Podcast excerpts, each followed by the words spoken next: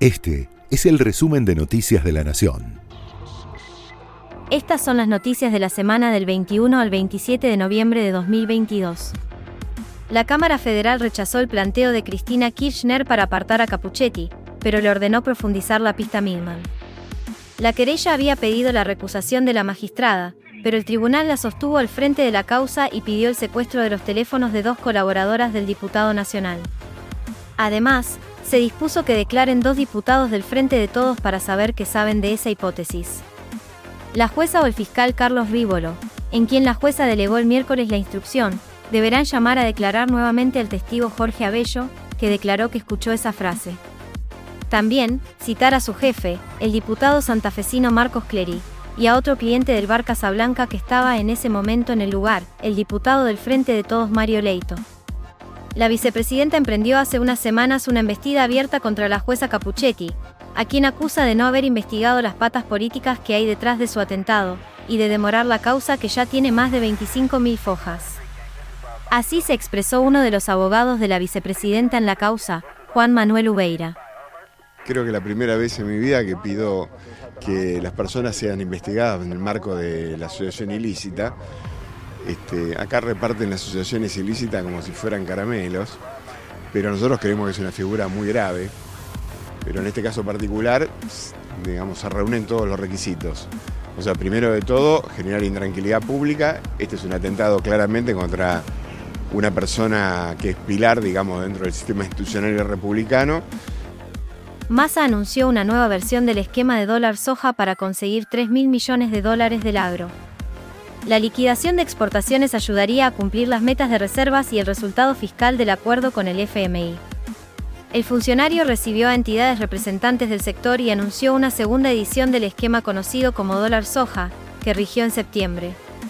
El tipo de cambio de 200 pesos que se otorgó en su momento será actualizado por inflación y se aplicará desde el lunes al 31 de diciembre.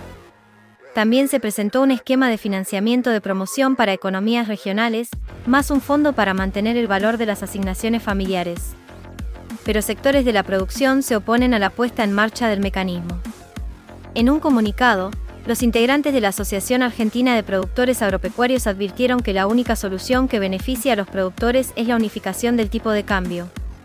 Alberto Fernández se reunió con el líder de la CGT con la idea de avanzar con un bono de fin de año el pasado jueves mantuvo una reunión con el referente de la Confederación General del Trabajo, Héctor Dae, para evaluar alternativas para sostener el poder adquisitivo ante la escalada inflacionaria.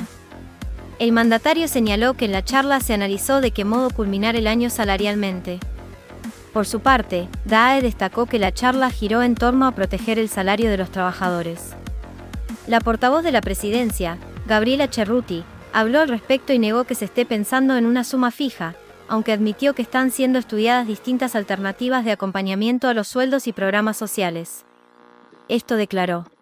Siempre a fin de año hay diferentes eh, temas en estudios con respecto a diferentes posibilidades de acompañamiento de los salarios, los ingresos, los programas sociales, para que este, una vez que, está finalizando el año no hayan quedado retrasados con respecto a la inflación, que se está manteniendo, las paritarias lo están logrando, sobre todo los trabajadores registrados y los trabajadores en blanco y los que llevan adelante paritarias, es más difícil en el sector informal, pero además de hacerle frente a la inflación hay que recuperar los 20 puntos perdidos durante el gobierno de Mauricio Macri. Así que hay diferentes estrategias que se analizan.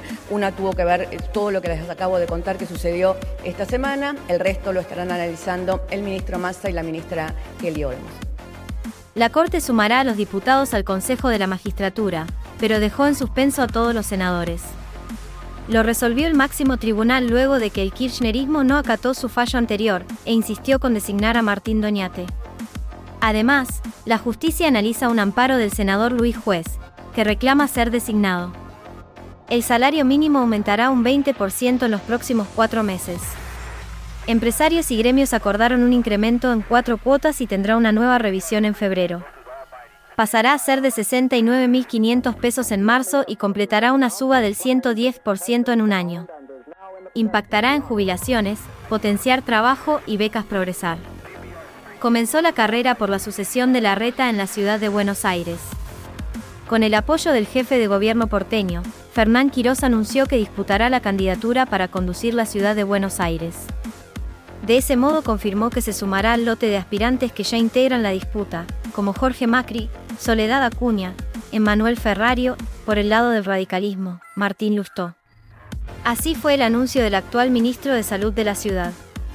Por ese motivo, eh, en estos días eh, he tomado la decisión eh, de prepararme para poder competir para la jefatura de gobierno el año que viene.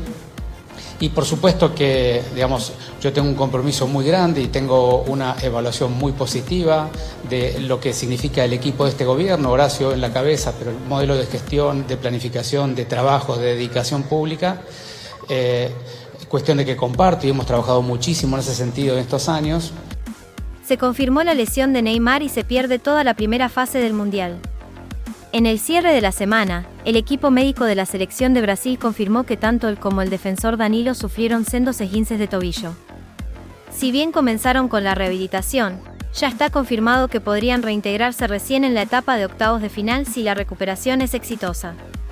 Brasil debutó con una victoria ante Serbia y volverá a jugar el próximo lunes, a las 13, frente a Suiza. Se cumplieron dos años de la muerte de Diego Maradona. Se realizaron homenajes en Argentina y en Qatar.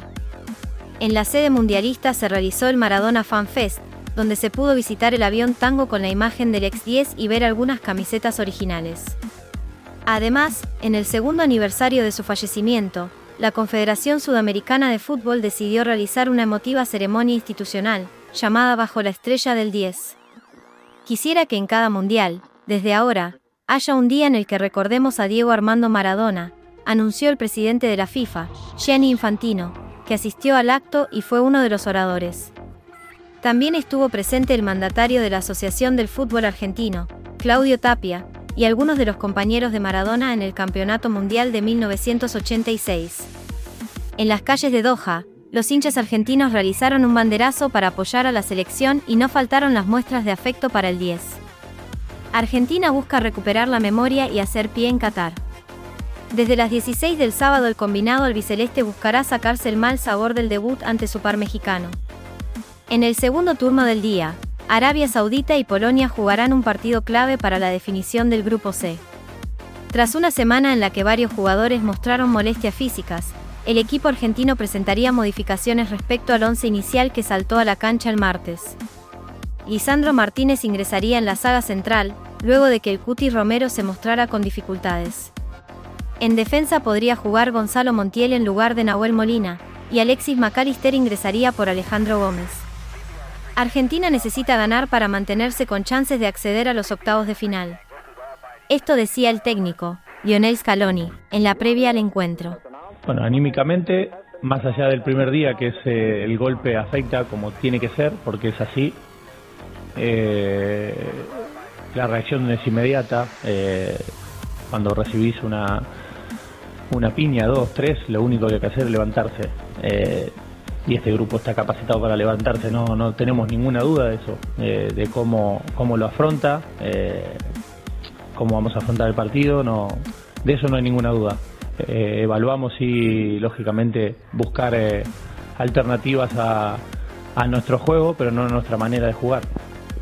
Posible que sí, que, que hagamos alguna variante, pero lo decidiremos hoy. Eh, recién ayer eh, juntamos a todo el grupo por, porque los que habían jugado tuvieron días de recuperación, así que hoy va a ser el primer día que vamos a tener eh, definitivamente a todos y ahí definiremos el equipo. Este fue el resumen de Noticias de la Nación.